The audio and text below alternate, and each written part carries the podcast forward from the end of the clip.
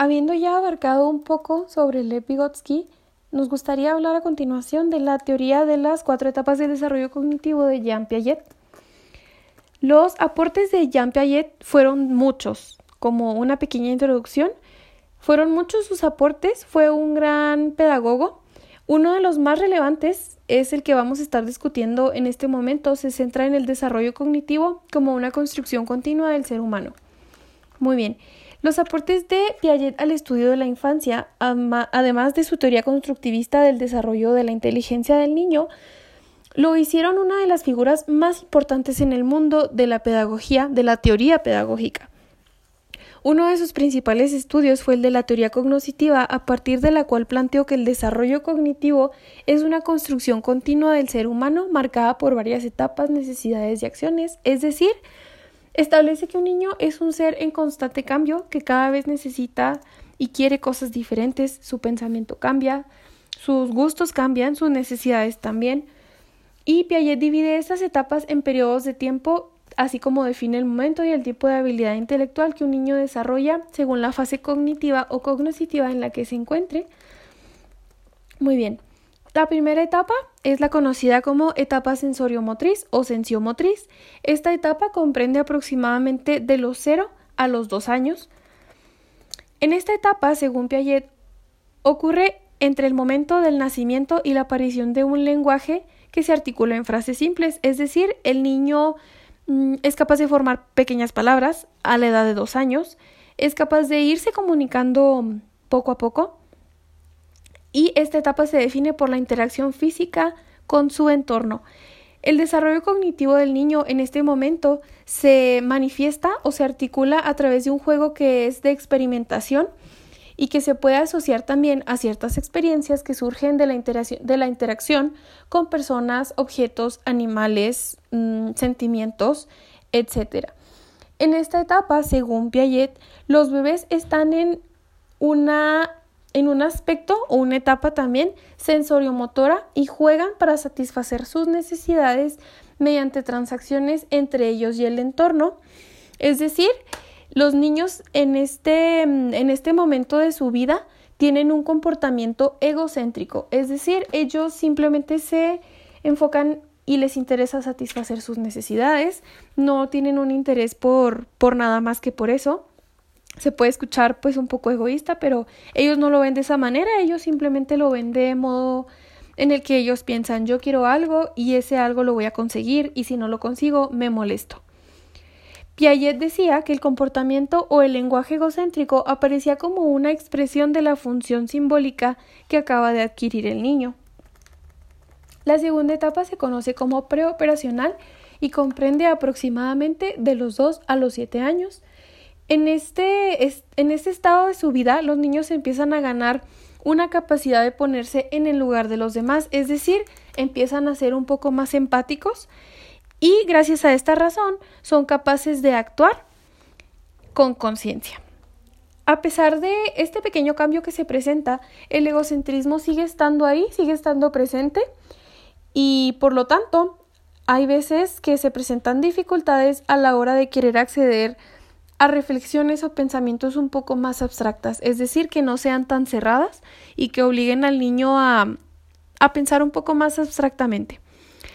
Aquí los niños todavía no pueden realizar operaciones mentales complejas, tal como lo haría un adulto o un niño ya un poco más avanzado en una etapa. Es por eso que también Piaget habla de lo que conocemos como pensamiento mágico o lo que él conoce como pensamiento mágico, que surge de asociaciones simples que el niño hace cuando intenta entender cómo funciona el mundo. Es decir, el niño hace su propia idea o su propia explicación de cómo funcionan las cosas, de cómo son las cosas, y él se queda con esa explicación porque es la idea que él concibe del mundo y es la explicación que él le da, y para él eso está bien y eso tiene sentido. Después seguimos con la etapa de operaciones concretas, que abarca desde los 7 a los 12 años aproximadamente.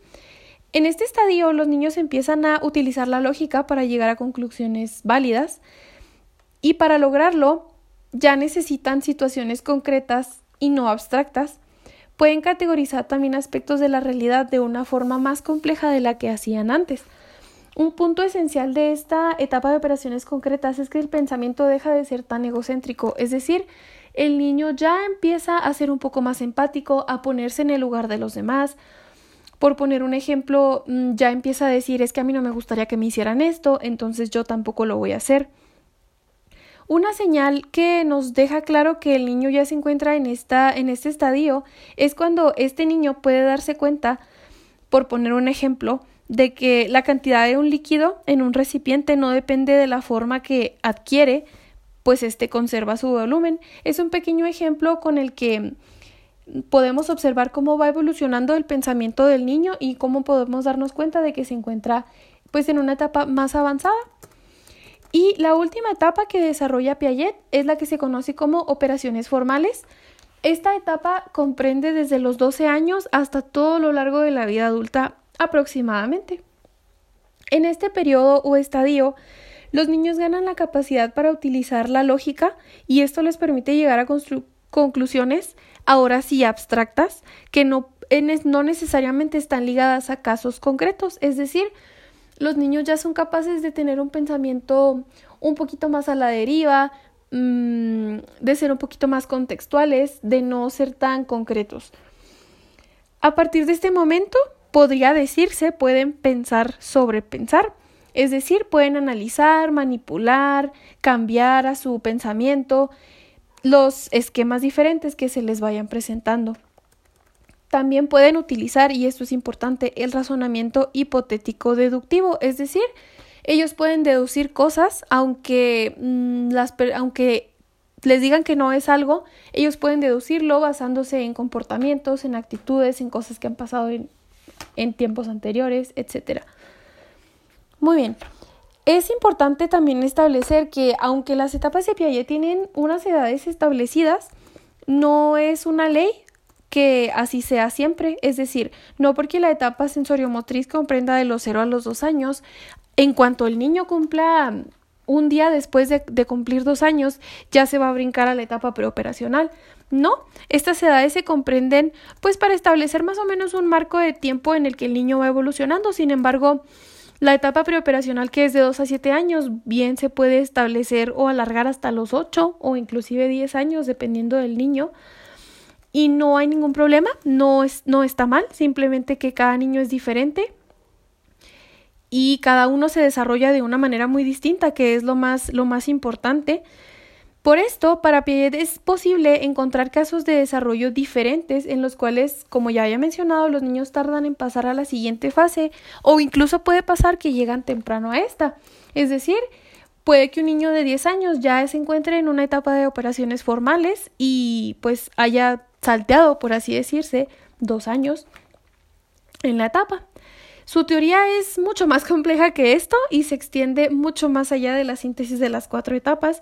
Sin embargo, es, importante que entendamos que esto es un punto muy importante en sus teorías y sus trabajos han sido fundamentales eh, tanto en el mundo de la psicología, del desarrollo, en la pedagogía, en la educación, etcétera.